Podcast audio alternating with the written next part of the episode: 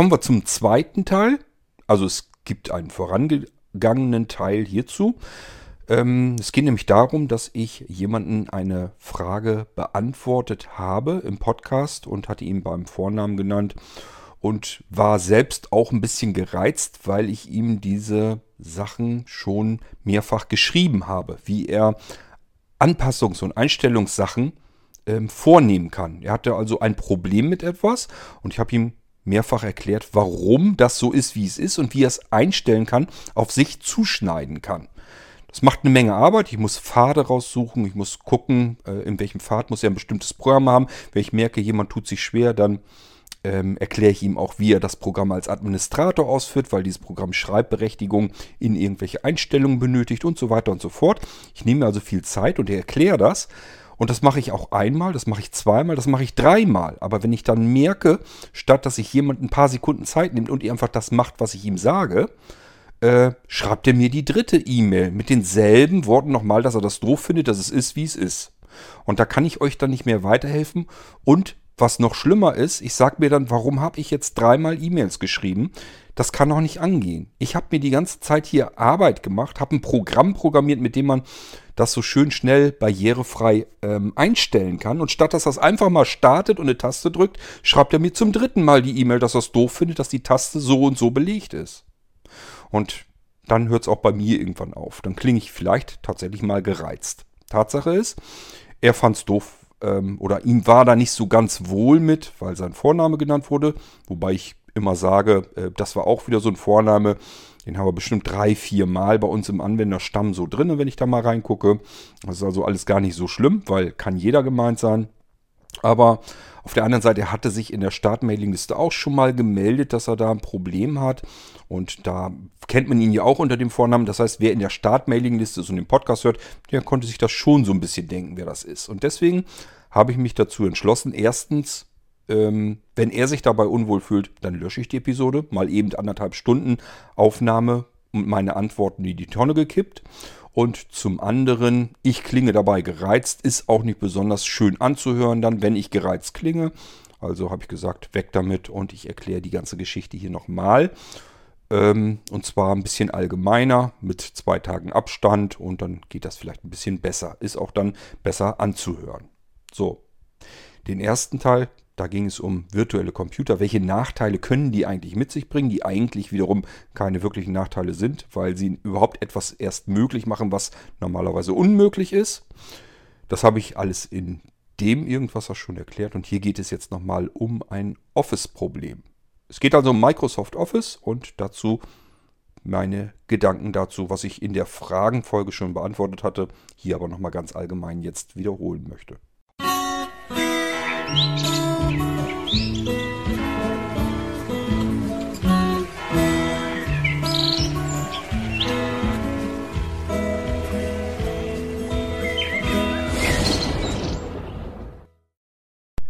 Starten wir mal mit dem Thema Anpassung.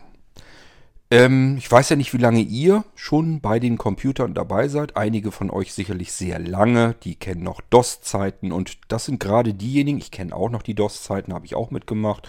Das sagt mir eigentlich nur, wie alt ich schon geworden bin. Ähm, das Problem ist, wenn wir diese ganze Zeit mal so Revue passieren lassen, den Umstieg von DOS in die ersten Windows-Anwendungen, das waren nur noch grafische Benutzer. Oberflächen hatten mit dem ähm, kommenden Windows eigentlich noch gar nichts zu tun, sondern es war eigentlich eine Software, die in DOS lief und einfach nur auf dem Bildschirm irgendwas Grafisches malte. Und das Ganze umsetzte. Wenn ich dann ein Element genommen habe, von A nach B gezogen habe, dann hat diese grafische Benutzeroberfläche eben im Unterbau die eigentlichen DOS-Befehle dazu geschickt, sodass das dann eben auch Auswirkungen hatte. Das ging dann weiter mit dem Windows 3.11 und irgendwann kam Windows 95. Auch die Umstellung habe ich live miterlebt. Die ersten Windows 95 Systeme, wo ganz viele Systemadministratoren, ähm, damals hatten wir viel mit Schulungsrechnern und so weiter zu tun, regelrecht am Schimpfen waren und gesagt haben, was ist das für ein Scheiß, das funktioniert doch alles nicht. Es knallt einem alles um die Ohren. Und äh, gut, irgendwann war diese Phase vorbei. Wir haben gelernt, mit Windows 95 umzugehen, haben gemerkt, es ist gar nicht so schlimm und gar nicht so schlecht. Man kann damit eigentlich ganz bequem arbeiten. Das ging dann weiter mit Windows 98. Das war ein schönes, stabiles Windows-Betriebssystem. Konnte man prima mit arbeiten. Brachte mehr Möglichkeiten als Windows 95 und war meines Erachtens nach auch stabiler als Windows 95. Man konnte da prima mit arbeiten. Dann kam die Windows 2000 Edition und kurz darauf die Windows ME für Millennium Edition. Das heißt, dass wir sind dann wirklich so im Jahrgang 2000 schon. Und ähm, ja, auch hier wieder Umstellungen, Umstellungen, Umstellungen. Kurz darauf hatten wir dann bald auch endlich das Windows XP, das erste Windows, was eigentlich so richtig ein Windows war, mit dem man gerne und gut und stabil gearbeitet hat. Ähm, das kam wirklich von der kompletten NT-Schiene. Die war schon immer stabiler programmiert als diese ganze Windows 95, 98 Plattform wo auch ME drauf basierte und das Windows 2000 kam eben auch von der NT-Schiene, war also der Vorläufer eigentlich von Windows XP. Und mit Windows XP hat man dann die 8 oder 95er Seite komplett aufgegeben und hat sich dann auf die NT-Plattform gesetzt. So dass das Ganze eben auch Stabilität bekam. Hieß nicht, dass man da keine Probleme und Fehler mit haben konnte, aber es ging. Nichtsdestotrotz, es war immer eine gravierende Änderung und man musste immer sich umgewöhnen, anpassen. Es ging dann ja weiter. Windows Vista kam. Katastrophensystem. Ähm, nicht für alle. Manche sagen sich, habe ich prima mitarbeiten können. Das Problem ist nur, wenn man unter die Haube geguckt hat, dann ist Windows Vista wirklich das miserabelste Windows, was bisher überhaupt auf den Markt gekommen ist. Rein technisch vom Unterbau her. Ich gehe da jetzt nicht alles nochmal drauf ein. Ich meine auch, ich hätte das schon mal erklärt im Irgendwasser. Ging dann weiter. Aus Windows Vista wurde dann Windows 7.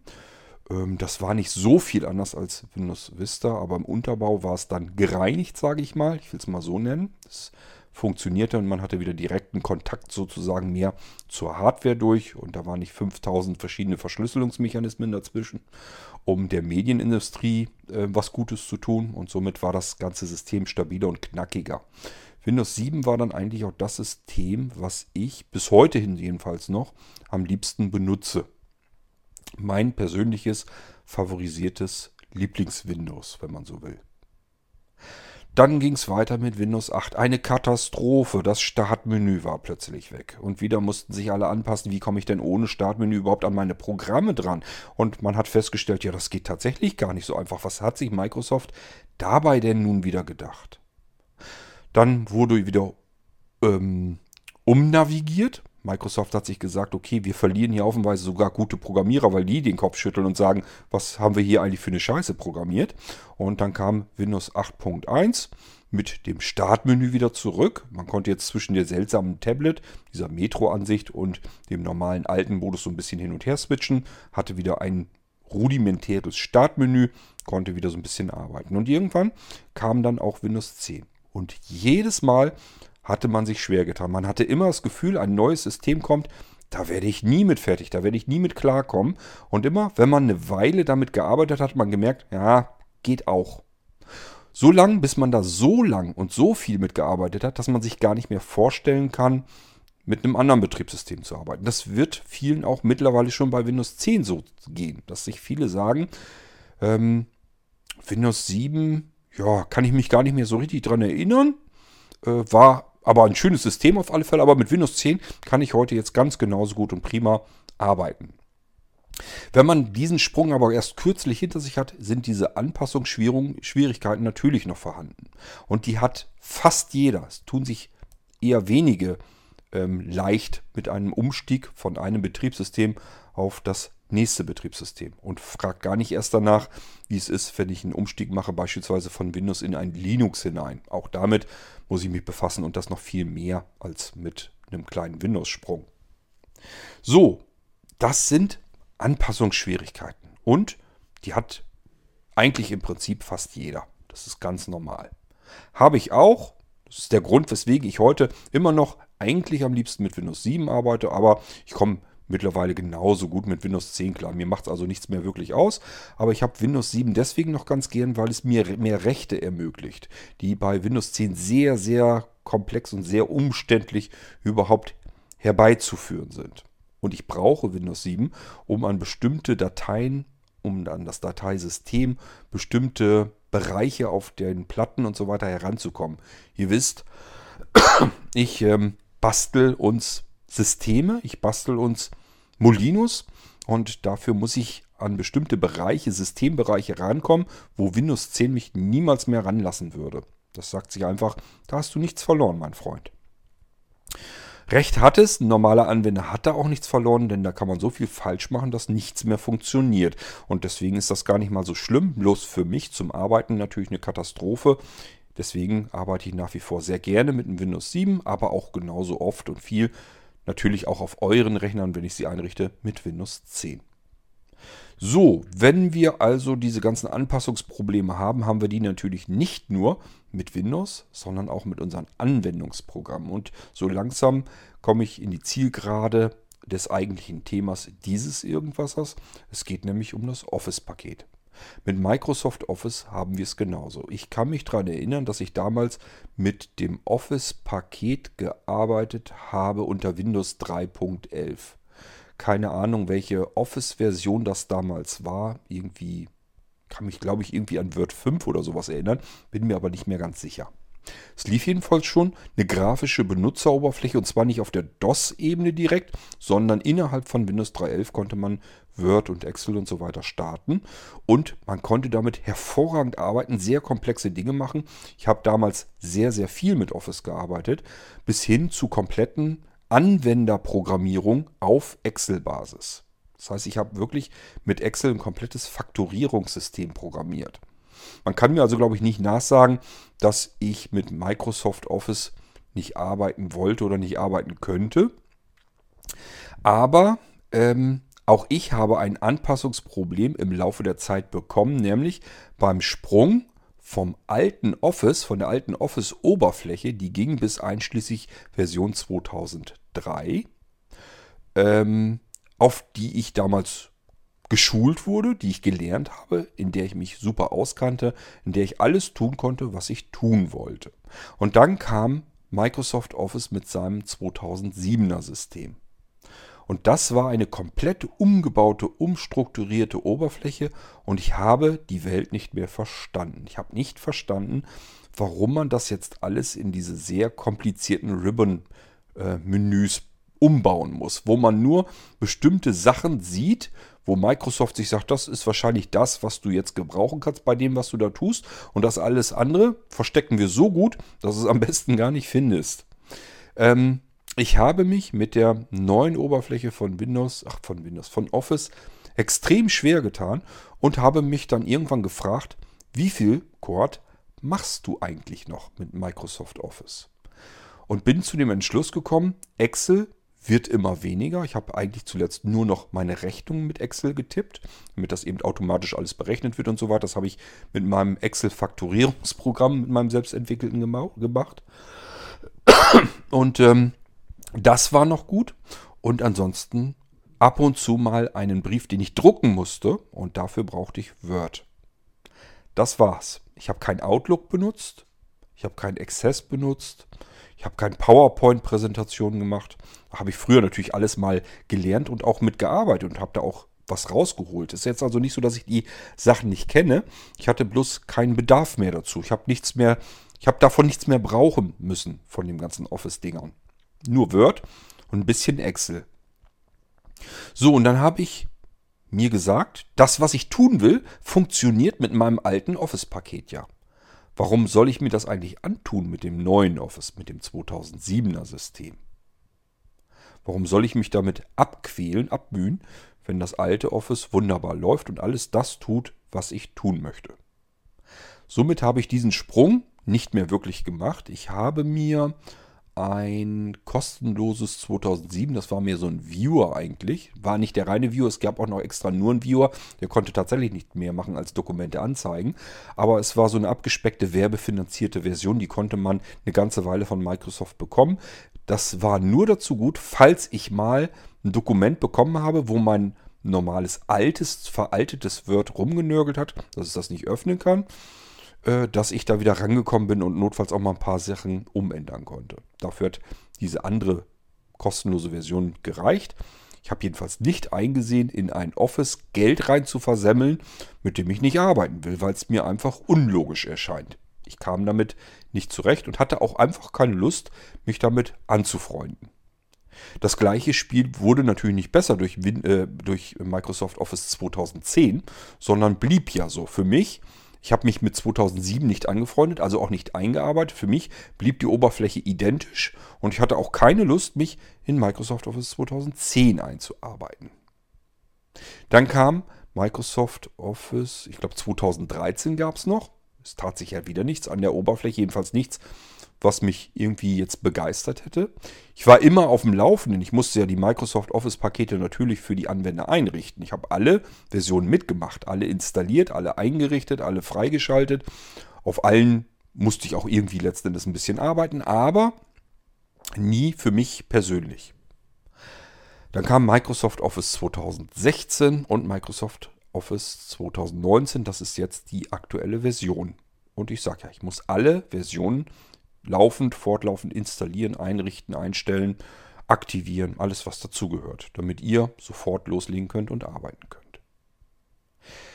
Wenn ich heute einen Brief schreiben muss, der formatiert ist, also den ich auf dem Drucker ausgeben will, der nach irgendwie was aussieht, das können auch Rechnungen sein und das muss auch kein Drucker sein, sondern ein PDF, in dem ich das Ganze exportieren möchte, dann mache ich das mit entweder meinem alten Word oder aber auch mit einem neuen Word, wo ich aber nichts weiter tun muss, als ein bisschen Text drin zu ändern. Dafür muss ich mit dem neuen Word, mit der Oberfläche, kein guter Freund werden. Der soll mir ja nur das Dokument anzeigen. Ich kann da drin im Text was ändern. Speichern, öffnen und so weiter. Das finde ich auch in der bekloppten neuen Oberfläche. Das ist nicht so schlimm. Aber ähm, ich würde, ich hätte keine Lust, mir das jetzt alles wieder herauszusuchen, die ganzen alten Funktionen, die ich früher mal gelernt habe und die ich vielleicht weiterverwenden würde. Da hätte ich keinen Bock zu und bin froh, dass ich Office prinzipiell nicht mehr brauche. Ich brauche Microsoft Office sehr, sehr extrem selten mittlerweile. Texte schreibe ich trotzdem natürlich ständig und immer wieder, nur sind es Texte und dafür benutze ich kein Microsoft Word. Und mich ärgert und regt auch auf, wenn mir jemand sagt, ich habe dir mal einen Text gegeben und ich bekomme diesen Text, und es ist wirklich nur Text, im Doc oder sogar DocX-Format. Dann könnte ich ausrasten, weil wenn man da mal in diese Datei reinguckt und sich anschaut, wie ist das eigentlich abgespeichert worden, dieser reine normale Text, der wird aufgebläht auf das 10 bis 20-fache dessen, was er eigentlich an Informationen braucht. Es steht nur Text drin, es sind keine Formatierungen drin, es sind keine Bilder drin, keine Grafiken, nichts groß geschrieben oder kleiner geschrieben, nichts, was man nicht mit einer normalen TXT-Datei, die man überall öffnen kann, die knackig und schnell ist und klein und kompakt und nur übermittelt den reinen Text. Das ist Textverarbeitung im TXT-Format. TXT steht für Text und das reicht vollkommen aus, wenn ich mit reinem Text arbeiten möchte. Und blinde Menschen arbeiten meistens mit reinem Text. Die können nämlich oder wissen oftmals gar nicht, dass man da irgendwie was layouten kann oder irgendwie grafisch ein bisschen gestalten kann, irgendwelche Linien damit einführen kann oder irgendwelche äh, irgendwelches Geschnörkel oder weiß der Geier was, was man in ein Dokument alles mit reinpacken kann. Fotos, Grafiken, Grafiken mit Umlauf, Text, der da umzuläuft, sich an die Konturen der Grafik hält und so weiter und so fort. Kann ich alles machen, Mache ich aber nicht, habe ich keine Lust mehr zu. Nur bis auf die wenigen Fälle, wo es mal nötig ist und dann benutze ich tatsächlich auch Word. Aber das alte Word, weil ich das noch kenne und mich darauf daheim fühle. So, ich benutze also eine Textverarbeitung nicht wie Word, sondern eine Textverarbeitung, die Text verarbeitet. Kein, ähm, ja, Pub Public, ähm, ähm, wie nennt man das denn noch? Mensch, jetzt komme ich auf den Namen nicht. Ähm, Publishing System. Desktop Publishing System. DTP. Ähm, das ist nämlich das, was Word ist. Word ist nicht eine Textverarbeitung, sondern Word ist ein Twitter. Das ist eine, ein Mix aus Textverarbeitung reine Textverarbeitung und DTP-Programm, Desktop Publishing. Das heißt, ich kann komplette Zeitschriften, Poster, Flyer, alles Mögliche in Word machen. Und das ist kein Fall für eine Textverarbeitung, sondern für ein DTP-Programm. Word ist ein Twitter. Das Problem ist nur, wenn ich in Word Text abspeichere, dann speichert mir Word standardseitig das in einem Dateiformat ab, äh, das Desktop Publishing macht und nicht reinen Text. Und dieses Desktop Publishing muss ich verschiedene andere Sachen, Sachen merken, nämlich Farbe von Text, Größe von Text, welche Schriftarten werden verwendet, wo wird dieser Text frei auf dem Blatt positioniert, sind da Linien, sind da Grafiken mit drin, das wird alles, kommt alles mit rein in diese Datei und deswegen ist sie so irrsinnig aufgebläht. Das hat aber mit dem Text, mit dem reinen Informationsgehalt des, Gehalt des Textes überhaupt rein gar nichts zu tun. Wir benutzen hier also ein DTP-Programm, obwohl wir eigentlich nur Text abspeichern wollen und deswegen nervt mich das so, wenn ich eine Doc- oder DocX-Datei von euch bekomme. Ich muss dann erst wieder ein Word öffnen und meistens braucht man den Text für was anderes, beispielsweise Newsletter oder Magazin, um es dort zu veröffentlichen. Das ist dann wieder Mailtext, dafür braucht man reinen Text. Ich kann also mit dem Doc und DocX gar nicht erst was anfangen. Was passiert? Ich muss das Dokument öffnen in Word, mühsam laden, dann strg A, strgc, damit ich das ganze, den ganzen Text da drin, den Rohtext herauskopiere und dann in eine richtige Textdatei mit einfüge, wo schon andere Texte drin stehen. Wenn ich sie nur konvertieren will, ganz klar, dann kann ich auch unter Speichern untergehen und sage, speichere mir das mal als Textformat ab. Ihr könnt ja mit Word arbeiten und Text abspeichern. Aber dann macht es doch wenigstens auch wirklich im Text und speichert es ab als TXT. Wenn ihr auf Speichern untergeht, dann steht da nicht nur die Eingabezeile, wie heißt euer Dokument, sondern darunter könnt ihr das Format auswählen. Und statt in Doc abzuspeichern, im DTP-Format sozusagen, wo alles abgespeichert wird, speichert den reinen Text ab. Und reiner Text heißt eben TXT, Textdokument, steht da auch. Dann ist alles in Butter. Dann könnt ihr weiterhin ganz normal die Text Verarbeitungseigenschaften von Word weiter benutzen, beispielsweise die Fehlerkorrekturen, was man alles Schönes damit machen kann mit reinem Text. Das könnt ihr auch machen, ohne diese verfetteten Doc-Dateien immer abzuspeichern mit reinem Text da drin. Das ist wirklich Unfug, grober Unfug. So, da haben wir schon mal eine extra Folge mal draus gemacht. Das habe ich euch schon mal erzählt. Relativ zu Anfang des Irgendwassers. Ähm, man kann aber einige Menschen bis heute hin nicht so richtig dazu bringen, dass die sich sagen, okay, Text gehört in Text und Layout gehört in Layout-Formate. Ähm, das kann man 10.000 Mal erklären, das kapieren die Menschen nicht. Aber ist auch jetzt nicht so schlimm, ist ein Luxusproblem. Wir sind aber bei der Anpassung und bei der Textverarbeitung, wenn jemand wissen möchte, ja, womit machst du denn dann deine Texte? Ich benutze das Textpad. Man kann auf www.textpad.com gerne mal gucken. Ist in meinem Fall ein Windows-Programm und das ist extrem funktionsreich, extrem knackig und schnell übersichtlich und ich arbeite mit dem Textpad ehrlich gesagt am liebsten. Man kann in die Menüs eigene Funktionen, Makros und auch eigene Programme einbauen. Und jetzt wird das Ganze für mich nämlich deswegen spannend, weil ich mir einfach eigene Programme programmieren kann, die irgendwas mit einem Text tun können. Und die baue ich jetzt in mein Textpad mit ein und habe dieses Programm als Funktion einfach integriert. Und das ist total praktisch, wenn man sich sagt, ich habe hier bei meiner Textverarbeitung habe ich immer wieder dasselbe Problem. Beispielsweise, dass ich hier Zahlen drin habe, die sollen vielleicht summiert werden und dann kann ich mir ein Programm bauen, was dann einfach, was ich direkt aus dem Textpad aus starten kann und ähm, dann holt es sich das, den kompletten Text in die Zwischenablage, sucht die Zahlen, summiert die Zahlen und spuckt mir diese Zahlen in die Zwischenablage. Ich brauche bloß die Cursorposition, wo ich es hinhaben will, STRGV und habe die Summe der Zahlen. Nur mal so als Beispiel, was man Schönes machen kann im Textpad. So, ähm, das ist also meine Lieblingsfavorisierte Textverarbeitung und damit mache ich alle meine Texte und das schon sehr lange. Ähm, man kann übrigens als sehbehinderter Textpad sehr gut konfigurieren. Man kann sich die Schrift und so weiter vergrößern. Man kann ähm, das Ganze sich für blendempfindliche umstellen. Also die Farben und so weiter kann man sich selber bestimmen. Es muss sich nicht unbedingt an die Windows-Standards halten. Man kann das alles so machen, wie man es haben will. Ähm, Da habe ich allerdings eine ältere Version. Ich glaube, ich arbeite noch mit TextPad 5 oder so. Und die neueren, da ist das nicht mehr so 100% klasse drin. Die lassen zum Beispiel nicht zu, das weiße Blatt Papier umzuändern in eine andere Farbe. Wenn ich dann blendempfindlich bin, kann ich mit den neueren Versionen nicht so gut arbeiten. Deswegen bin ich auf der alten Version geblieben. Mir fehlt allerdings auch nichts. Die tut es wunderbar. So, das nur mal als Nebenschauspielplatz.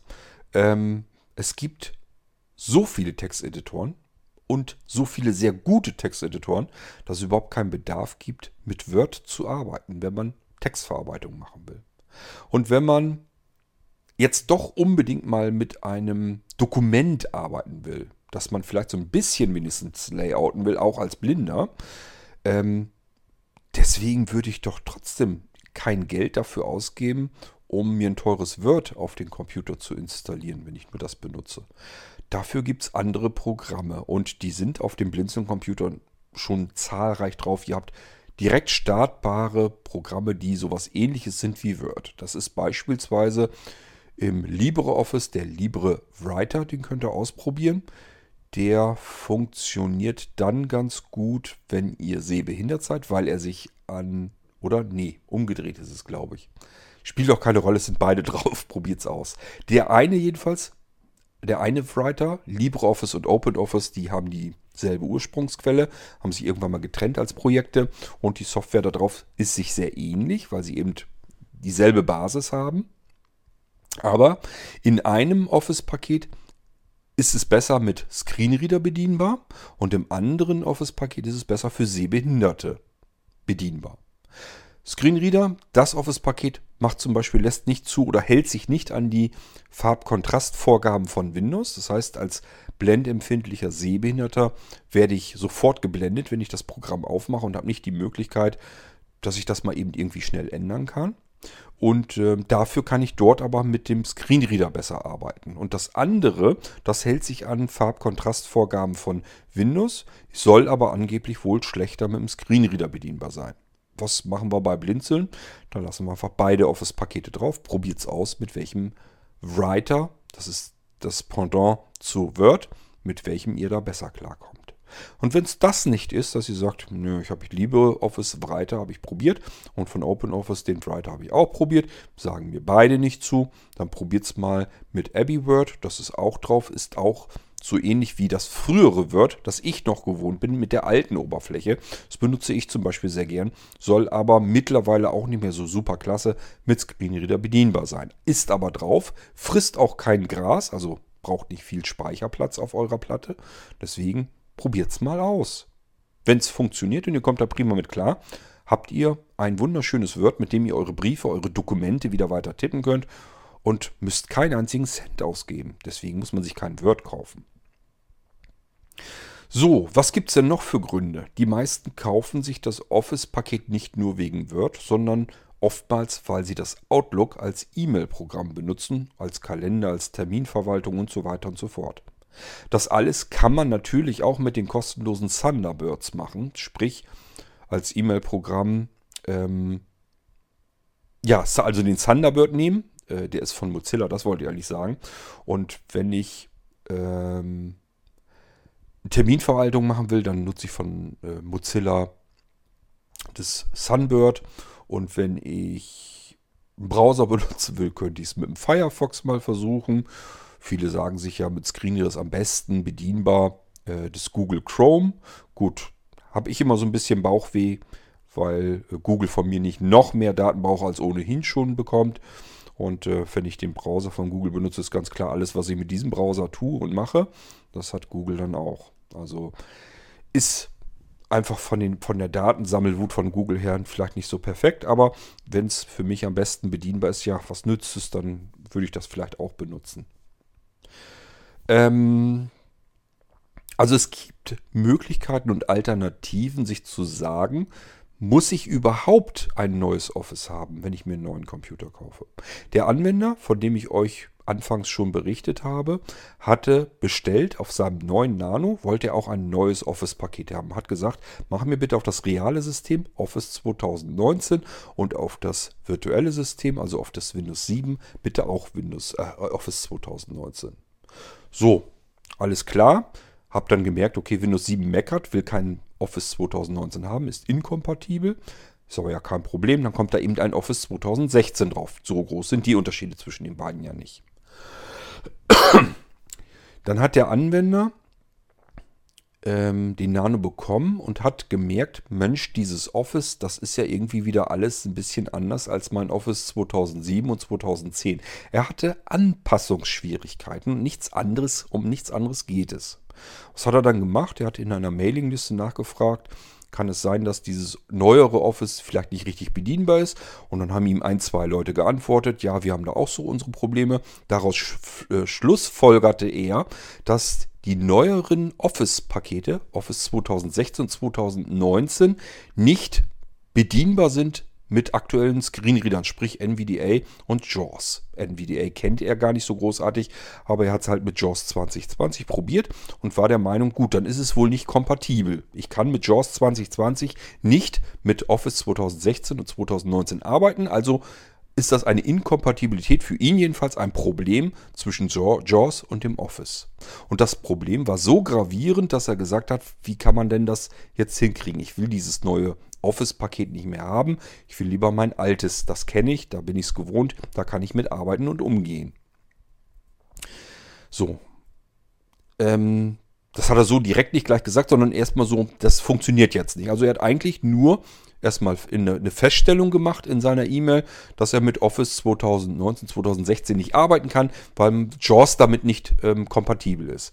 Was ich eine sehr vorsichtige ähm, oder unvorsichtige Aussage finde. So würde ich niemals argumentieren, weil das einfach nicht sein kann. Erstens liefere ich hier seit wer weiß wie vielen Jahren schon neue Computer am Laufband aus mit Office 2016 und 2019 mittlerweile und da ist ein JAWS drauf. Die Leute arbeiten damit. Es muss also irgendwie gehen. Da ist noch keiner bei gewesen, der irgendwie gemeckert hätte, das ist jetzt aber nicht mehr bedienbar. Das sind wirklich meines Erachtens nach reine Anpassungsprobleme, die man hat. Man muss sich wieder umgewöhnen. Das ist jetzt alles irgendwo wieder anders, ist versteckt. Man findet es nicht. Also sagt man sich, wahrscheinlich kann nur der Screenreader das nicht auslesen und deswegen finde ich es nicht. Und dann ist das ein Problem des Screenreaders. Oder aber, so wie er vielleicht sich das auch so vorstellt, wahrscheinlich eher des Computers. Dann ist der Computer irgendwie Murks. Und das ist halt Quatsch. Das ist unsinnig. Beides ist unsinnig. Ähm, es gibt Schulungen mit dem aktuellen JAWS auf aktuellen Offices. Das heißt, es gibt einen Bedarf an Schulung. Es gibt noch mehr Menschen, die Anpassungsschwierigkeiten haben. Die gehen dann und lassen sich mal eben eine ähm, Schulung verpassen, sodass sie anschließend mit dem aktuellen Office-Versionen ganz normal weiterarbeiten können. Es gibt auch diejenigen, die sich da so, lange reinfuchsen und Lust haben und Zeit haben, die sie da investieren, bis sie da wieder vernünftig mit klarkommen und arbeiten können. Ähm, das wird wahrscheinlich die Mehrheit sein. Die meisten werden sich sagen, ich gebe doch kein Geld für eine Schulung aus. Ich investiere jetzt einfach mal Zeit so lange, bis ich mir das neue Office-Paket erschlossen habe und damit wieder halbwegs normal arbeiten kann. So, wenn man aber Probleme hat mit den neuen Versionen, was wären dann diese Möglichkeiten? Ich hatte vorgeschlagen, Möglichkeit A, du investierst weiter Zeit und versuchst dich mit diesem Programm weiter anzufreunden, wäre das kostengünstigste. Du hast ja das Office-Paket bestellt, es ist aktiviert und du kannst damit arbeiten und musst dich jetzt halt umgewöhnen. Das ist eine Zeit, die wird, wird es dauern. Aber du musst auch den Ehrgeiz dafür haben. Das ist, wäre so die ähm, kostengeringste Variante.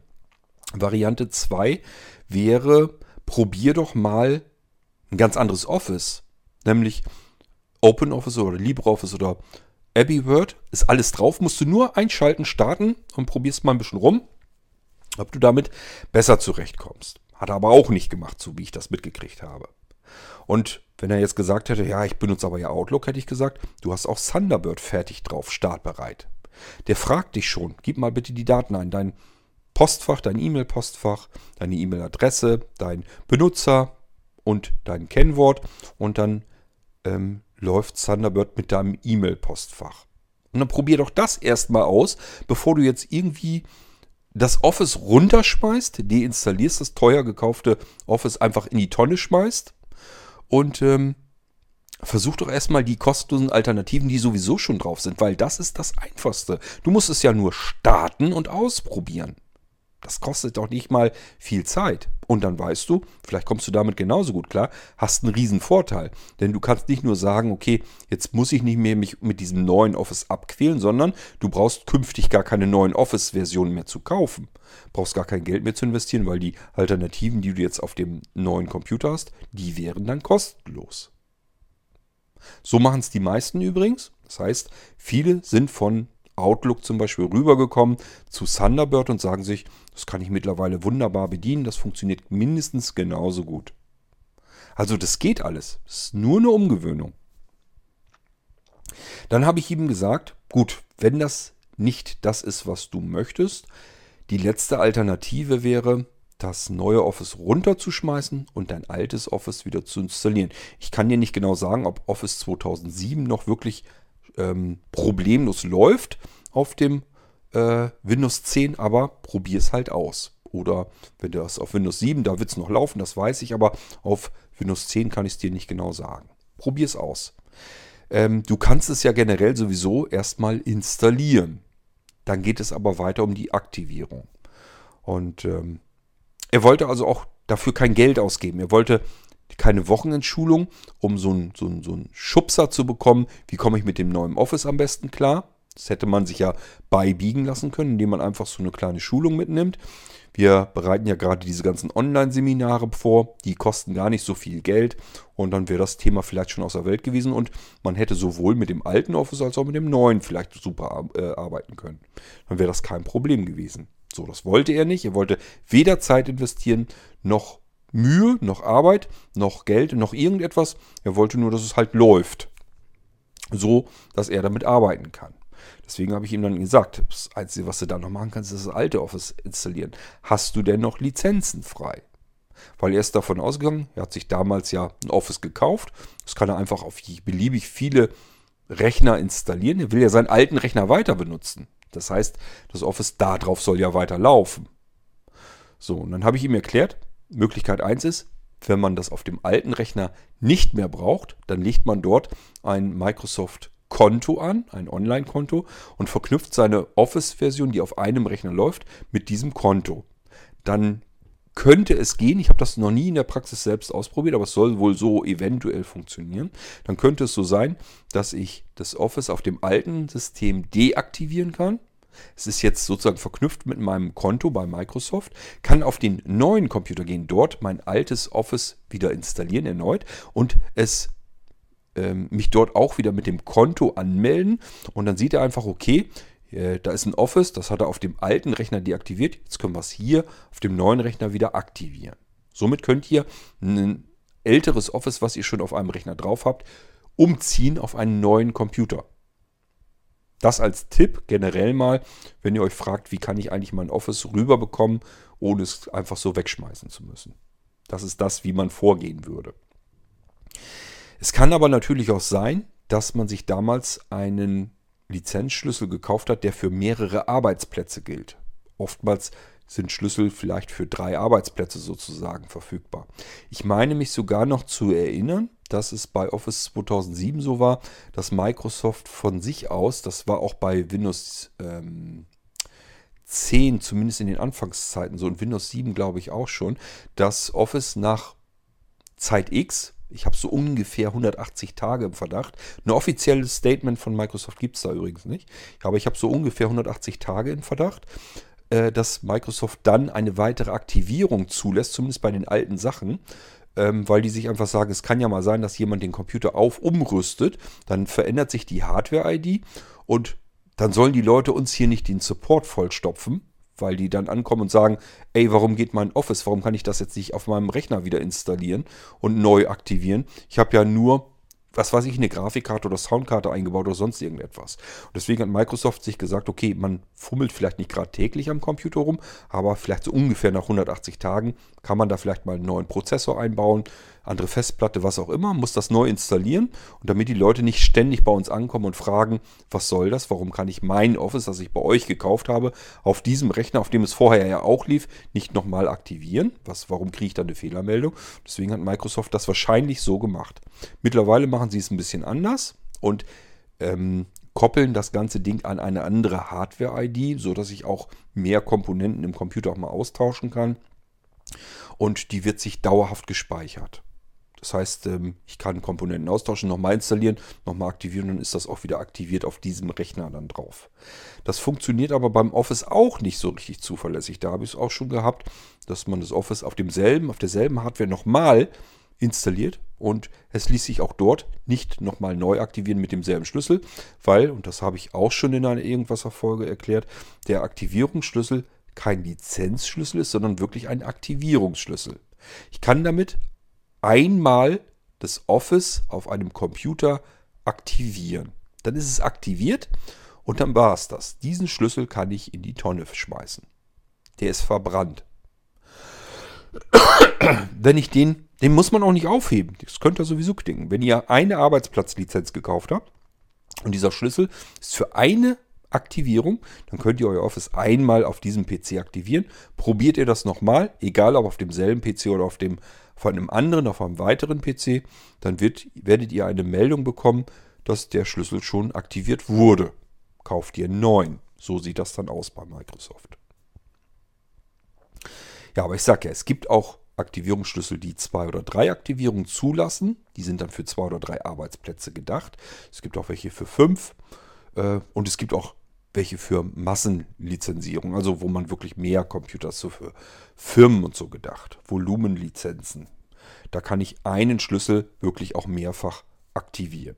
Das ist alles da draußen im Umlauf und je nachdem, was ich habe, kann man tatsächlich auch das alte Office nehmen, auf einem neuen Computer installieren. Man hat ja noch eine Arbeitsplatzlizenz frei und dann sagt er sich einfach, okay, diesen Aktivierungsschlüssel, den hast du zwar schon einmal aktiviert, hast aber noch zwei Aktivierungen offen alles klar, du kannst das hier jetzt aktivieren, dein Office geht hier wieder.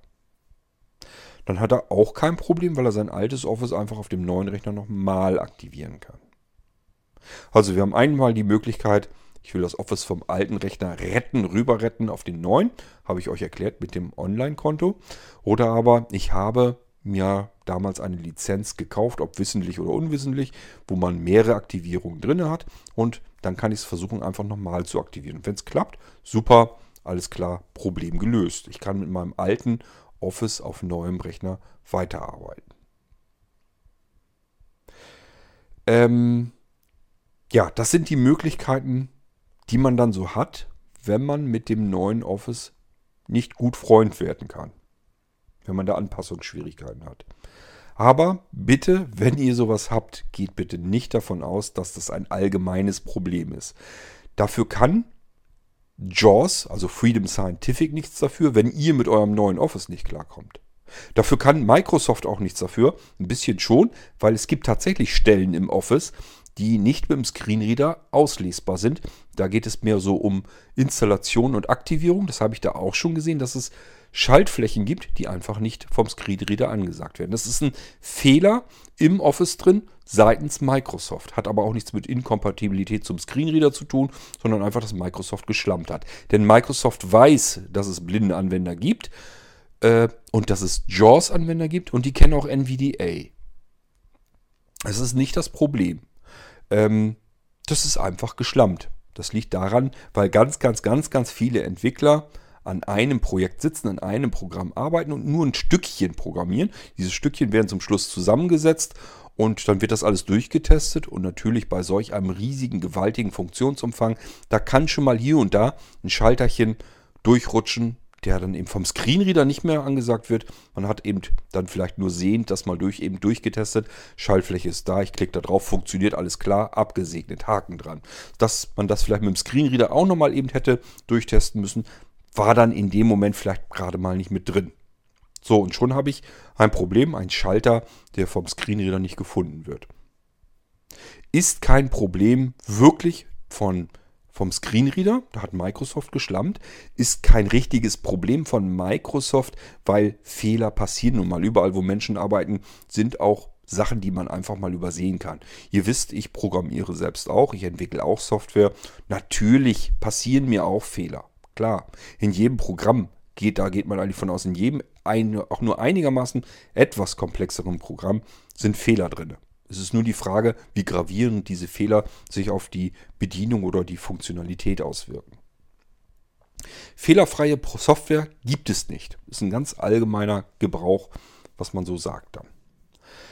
Ähm und bitte verbreitet dann auch nicht, dass der Computer Fehler hat oder kaputt ist oder sonst irgendetwas, weil der Computer kann noch viel weniger dafür, dass ihr mit einer neueren Version nicht zurechtkommt. Da kann der Computer am allerwenigsten dafür. Und ehrlich gesagt muss ich euch dann sagen, ich kann da auch nichts dafür. Ich richte euch das ein, was ihr haben möchtet. Und wenn dieser Anwender jetzt in dieser Mailingliste, wo er sowieso nachgefragt hat, nämlich da als zu spät war, wenn er da gefragt hätte, sagt mal Leute, wie ist denn sind die neuen Office-Versionen denn bedienbar so für uns, für uns Blinde mit einem Screenreader? Und ihm hätte dann jemand, ein, zwei Leute geantwortet, ja, ich komme da nicht so gut mit klar. Und dann hätte dieser Anwender vorher ja sagen können, aha, das ist interessant, wusste ich so noch nicht, dann sollte ich vielleicht besser verzichten auf die neueren Versionen. Und dann sage ich dem Cord oder ich lasse es bleiben und probiere es mit meinen eigenen Versionen. Aber ich kann natürlich auch bei Cord fragen, kannst du mir die alten Office-Versionen besorgen. Kannst du mir die installieren und aktivieren. Einkaufen und äh, dann darauf installieren und dann auch aktivieren. Und dann mache ich das natürlich auch. Ich mache das, was ihr mir sagt. Wenn ihr mir sagt, ich hätte gern ein Office 2019 drauf, dann mache ich euch ein Office 2019 drauf. Wenn ihr mir sagt, äh, machst du mir bitte ein Office 2010 drauf, dann versuche ich ein Office 2010 drauf zu installieren. Ich weiß natürlich dann nicht, ob es immer so mit Windows 10 funktioniert. Das kann sogar sein, dass ich das schon mal erfolgreich gemacht habe, aber ich muss ja so viele Computer einrichten mit so vielen unterschiedlichen Konfigurationen und so vielen unterschiedlichen Office- und Screenreader-Varianten, dass ich mir das natürlich nicht immer alles so merken kann. Das heißt, es kann schon mal sein, dass ich ein Office 2007 oder 2010 auf einem neuen Windows 10 System sogar schon mal zum Laufen bekommen habe, kann mich aber da gar nicht mehr dran erinnern. Und äh, deswegen muss man dann ausprobieren, ist aber nicht schlimm, weil man das Office ja erstmal installieren kann, gucken, ob es überhaupt installierbar ist und läuft. Und dann kann ich es eben aktivieren. Dann brauche ich einen Schlüssel. Ich muss also den Schlüssel nicht unbedingt kaputt machen, wenn ich ähm, das Office gar nicht benutzen kann auf dem jeweiligen Betriebssystem. Da kann also so nichts passieren. Man kann keinen Schlüssel verschießen. Mal davon abgesehen, dass euch das als Anwender sowieso nicht äh, interessieren braucht.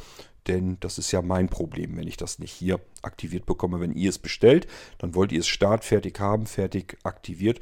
Und das ist natürlich etwas, wo ich mich dann drum zu kümmern habe. So, das sind also so die Möglichkeiten beim Office-Paket. Und ich sage euch nur, bitte ähm, erzählt nicht, dass das ein Problem ist von JAWS, oder dass es ein Problem ist des Computers oder dass Cord irgendwelchen Mist gebaut hat. Der macht nämlich nichts anderes als das Office installieren und zu aktivieren und das funktioniert dann auch. Es liegt also auch nicht an mir, wenn ihr mit dem Office nicht klarkommt. Das hat dieser Anwender übrigens auch nicht behauptet, also das will ich mit, damit gar nicht sagen. Bloß er war eben unglücklich damit, dass er mit seinem Office nicht mehr arbeiten konnte. Ähm, das Problem, was ich dann bloß habe, wenn ich dann Vorschläge mache, wie ich, dass ich sage, Mensch, du hast doch so viele verschiedene Programme in allen Bereichen auf deinem Nano-Computer nun doch schon einsatzbereit drauf. Ich habe mich doch darum gekümmert, dass du ganz viele Alternativen hast. Probier sie doch einfach mal durch. Du hast doch die Zeit dazu, mal eben ein paar Programme zu starten, zu gucken, komme ich da eigentlich vielleicht sogar genauso gut mit zurecht. So, und vielleicht hast du Glück und es klappt und dann brauchst du dieses vermaledeite neue Office gar nicht. Und auch nicht die nachfolgenden Versionen. Denn die Zeit wird kommen, dass dein altes Office sowieso nicht mehr funktionieren wird. Ob man es wirklich benutzen soll, steht sowieso auf einem anderen Blatt. Microsoft warnt teilweise davor, weil sie sagen, da sind solche ähm, äh, Sicherheitslöcher drin äh, mittlerweile frei geworden, dass man das sowieso nicht benutzen sollte. Gut. Ähm, Also, Möglichkeit wäre wirklich, wenn man mit dem neuen Office merkt, da komme ich nicht mit klar, Zeit investieren, um klar zu kommen. Wenn man das nicht möchte, sich mal einfach ein Wochenendseminar gönnen für eine Umschulung, beispielsweise auf das neue Office, dass man sagt, ich habe Vorkenntnisse, ich kenne das alte Office, damit konnte ich arbeiten. Ich komme mit dem neuen Office nicht klar. Wir haben so viele flexible Schulungsangebote und Partner, die Schulungen durchführen können. Da ist für jeden was dabei. Ihr könnt sogar sagen, ich brauche jetzt eigentlich nur so ein bisschen Starthilfe. Das kann sein, dass man das in zwei, drei oder vier Stunden so weit hat, dass ihr sagt, ah, alles klar, jetzt habe ich alles wieder gefunden, was ich gesucht habe, gebraucht habe, selbst nicht gefunden habe, jetzt kann ich wieder weiterarbeiten. Und diese drei, vier Stunden Online-Schulung, die kosten dann auch nicht die Welt. So, sowas bietet zum Beispiel Jockel mit an, dass der einfach sagt, Individu Individualschulung. Das ist das, mein täglich Brot. Das mache ich den ganzen Tag. Und wenn jemand sagt, er braucht plus drei oder vier Stunden, dann braucht er plus drei, vier Stunden. Dann kriegen wir das auch hin. Und wenn wir merken, dass da fehlt noch was, er braucht doch noch ein bisschen länger, dann kann man ja immer noch absprechen, möchtest du noch, dass wir noch weitermachen oder willst du jetzt erstmal alleine versuchen, weiter klarzukommen? Das alles geht ja. Das ist ja kein Seminar, wo ich plötzlich 300 oder 400 Euro ausgeben muss und ähm, weiß nicht so richtig, was kriege ich denn da für Mittel, was habe ich denn am Ende, wie bin ich denn da, wie weit mit. Das sind Leute, die machen das tagtäglich, die können euch genau sagen, was machen wir da eigentlich. Die umreißen das mit euch, planen das mit euch durch und dann können die auch kalkulieren vorher, was das wohl kosten wird. Und dann könnt ihr euch immer noch überlegen, ach nee, das ist mir zu teuer oder aber, ach sieh an, das ist ja gar nicht so teuer, wie ich dachte. Und dann lohnt sich es vielleicht einfach mal nochmal keine Ahnung, einen Hunderter in die Hand zu nehmen und nochmal so eine kleine Starthilfe zu bekommen. Der Computer war eh teuer genug. Vielleicht kommt es dann auf diesen letzten Hunderter, wenn ihr mit etwas nicht klarkommt, dann auch nicht mehr an. Klar, ich würde euch auch gerne helfen, aber ich habe ja eben gerade gesagt, ich bin jemand, der Microsoft Office überhaupt nicht mehr nutzt. Nur dieses uralte Office, Office 2003 und das nur, um gelegentlich nochmal einen Brief zu tippen. Zack, fertig, mehr brauche ich von dem Zeug nicht. Deswegen bin ich für euch eigentlich keine wirkliche Hilfe mehr. Das Einzige, was ich tun kann, Office installieren und aktivieren. Also ich mache nur so viel, wie ich in dem Mistding machen muss. Ich kann es wirklich nicht leiden mehr, das Office-Paket. Gut, aber ich kann verstehen, dass man da drin arbeiten möchte. Und äh, ich erinnere mich natürlich auch an die Zeiten, als ich ganz viel mit Excel und so weiter programmiert habe, was man alles Schönes mit basteln kann. Nur sind es eben mittlerweile keine Sachen mehr, die ich heute noch tun muss. Wenn ich was haben will, was programmiert ist, wenn ich was eigenes basteln will, dann mache ich das mittlerweile natürlich nicht mehr mit Excel, sondern programmiere mir das in der richtigen Sprache, sodass das ein eigenständiges, vernünftiges, kleines, zotteliges Programm wird, das genau das tut, was ich will. Dafür muss ich nicht erst mit Excel rumfrickeln. Ähm, dadurch ist das weggefallen. So, und jetzt ähm, muss man dann wirklich sagen, ich bin mit Sicherheit keine gute Hilfe für euch, wenn ihr Fragen habt bezüglich Microsoft Office. Da muss ich euch leider an Leute verweisen, die das sind, die den ganzen Tag mit Office arbeiten, Office Schulung durchführen. Und wenn ihr sagt, habe ich aber kein Geld für übrig, will ich kein Geld reinstecken, dann müsst ihr mal einfach im Bekannten- oder Freundeskreis umherfragen. Sag mal, kennst du dich mit dem neuen Office so ein bisschen aus?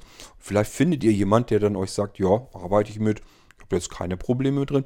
Mensch, kannst du mir mal eben was zeigen?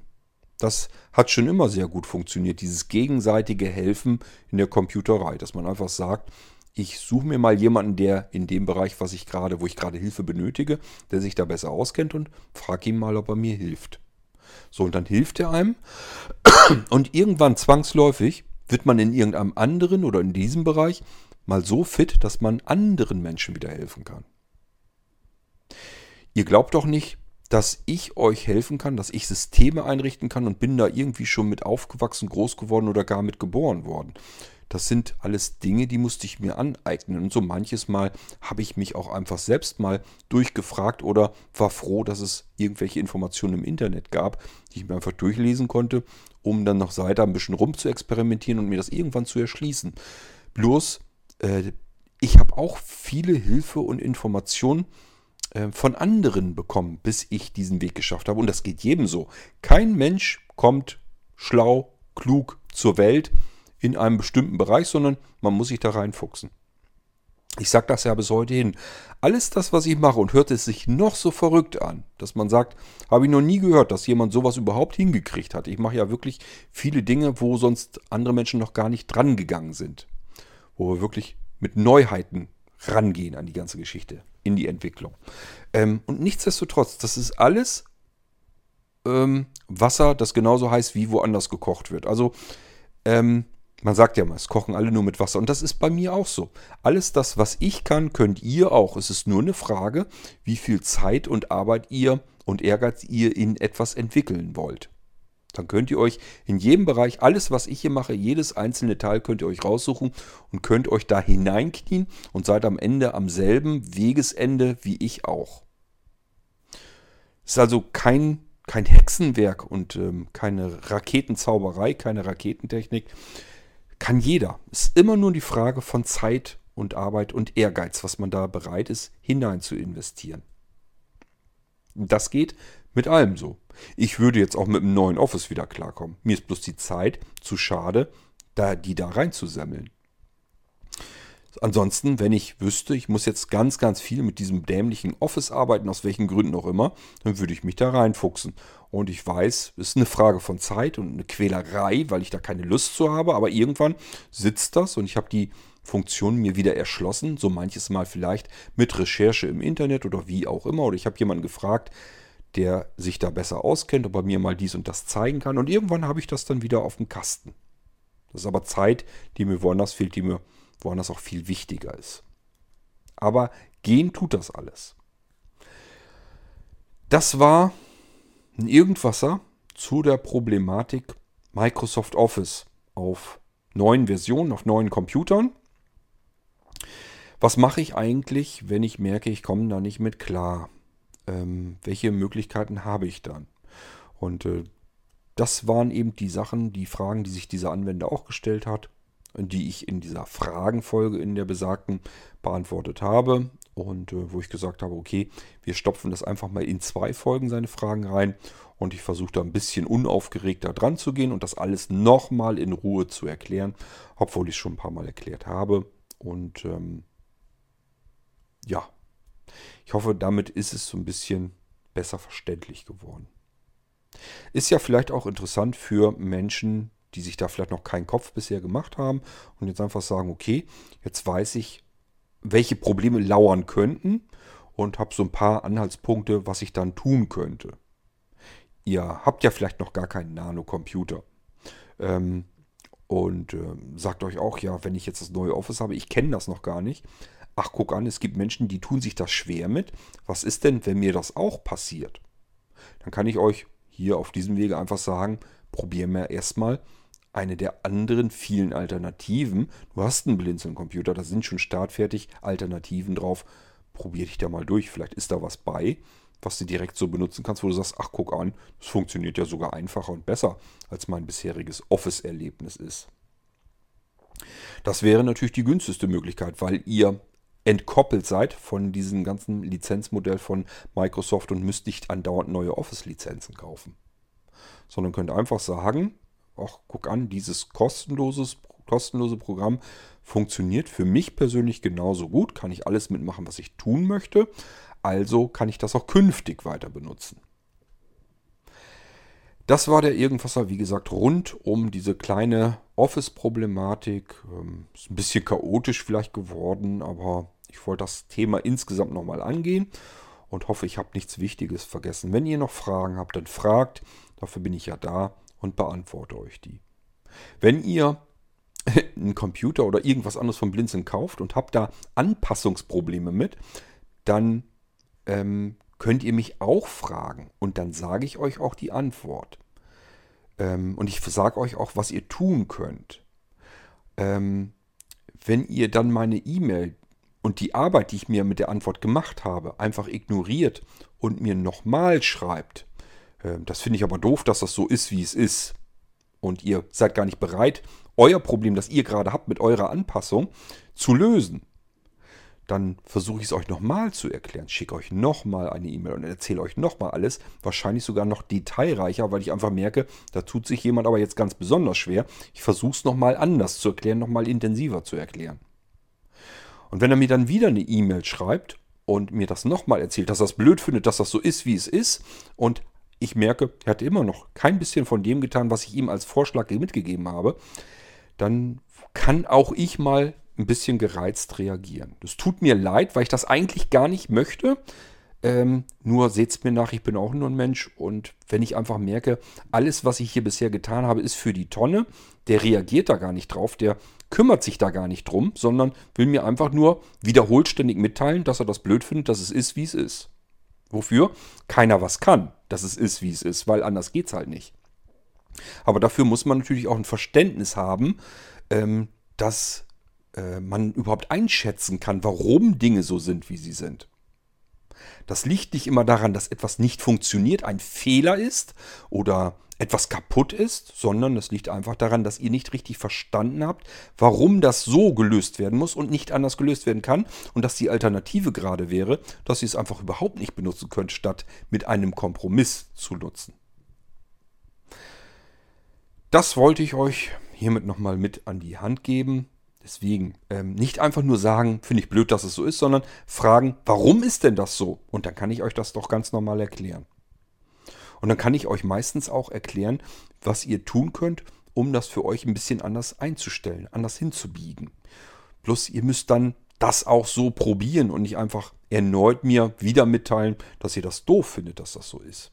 Das kann ich nicht ändern. Ich habe VirtualBox nicht programmiert, ich habe Windows nicht programmiert, ich habe Office nicht programmiert. Also das kann ich nicht ändern. Ich kann auch nichts dafür, dass Intel sagt, alte Betriebssysteme machen wir keine Treiber mehr. Oder AMD sagt, alte Betriebssysteme machen wir keine Treiber mehr. Oder dass Microsoft sagt, unser, unsere alten Betriebssysteme interessieren uns heute nicht mehr. Das sind alles Dinge, da kann ich ja nichts dran ändern. Das ist kein Fehler und da ist nichts kaputt, sondern ihr habt nur nicht verstanden, warum man vielleicht die alten Sachen nicht normalerweise ganz normal auf einem neuen Computer installieren kann oder aber, warum neue Versionen sich vielleicht anders anfühlen, warum da Funktionen vielleicht woanders sind, ihr sie deswegen nicht findet. Und das hat nichts mit dem Screenreader zu tun oder mit dem Computer oder mit dem Betriebssystem oder sonst irgendetwas, sondern da ist einfach irgendwo eine Schaltfläche woanders hingewandert, eine Funktion woanders hingewandert und man muss sie erst wieder suchen und finden. Das sind Anpassungsschwierigkeiten.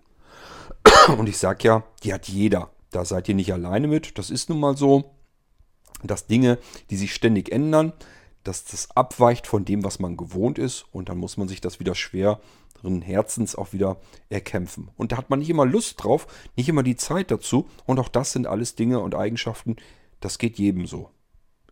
Ich habe euch ja Beispiele genug genannt, wo es mir ganz genauso geht und ähm, es geht aber nun mal nicht anders. Es kann kein anderer für euch lösen. Ihr müsst es für euch lösen. Das ist euer Anpassungsproblem. Man kann nicht einfach sagen, man nimmt ein Office 2019 und sagt jetzt in Office 2019, so, jetzt sei mal bitte wieder Office 2007, damit dein Anwender wieder besser klarkommt. Wäre schön, wenn es irgendwie eine Tastenkombination gibt, die ich drücken kann und schon verhält sich mein Office 2019 ganz genauso wie Office 2007. Alle Menüs und alles ist wieder an Ort und Stelle dort, wo ich es gewohnt bin. Warum es nicht so eingebaut wird, ja, ruft bei Microsoft an und fragt die. Das sage ich ja sowieso immer von Microsoft, die Sachen sind teuer genug. Office-Pakete kosten Geld genug. Ähm, ihr habt Anspruch auf Support.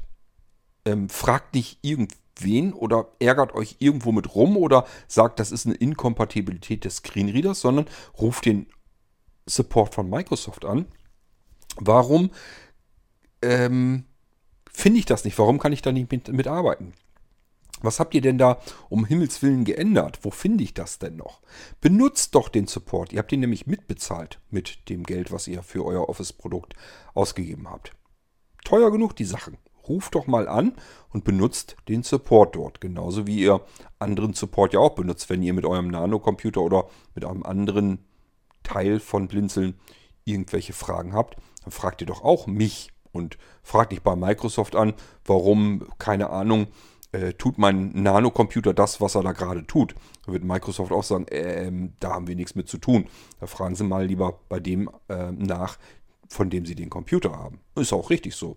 Nur derjenige kann euch helfen, der für diesen Teil auch wirklich verantwortlich ist und das auch gemacht hat.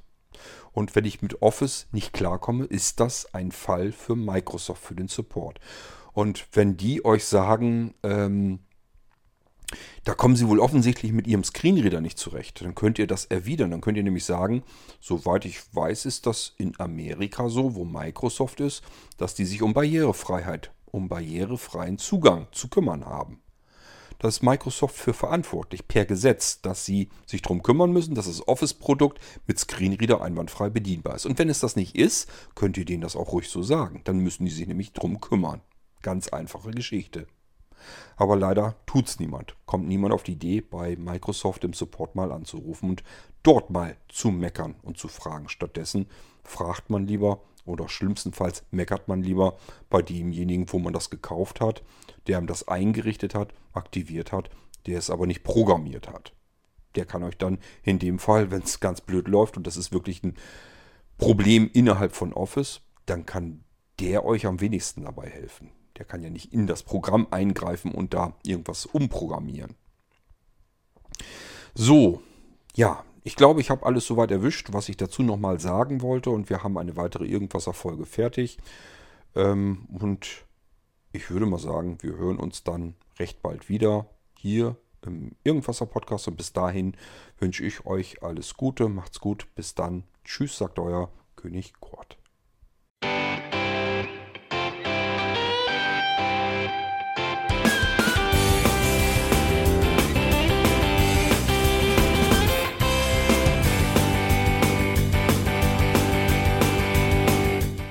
Das war Irgendwasser von Blinzeln.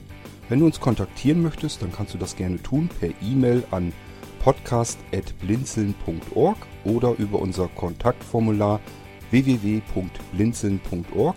Blinzeln schreibt man in unserem Fall immer mit einem D in der Mitte. Wenn du möchtest, kannst du uns sehr gerne auch einen Audiobeitrag auf unseren Podcast Anrufbeantworter sprechen.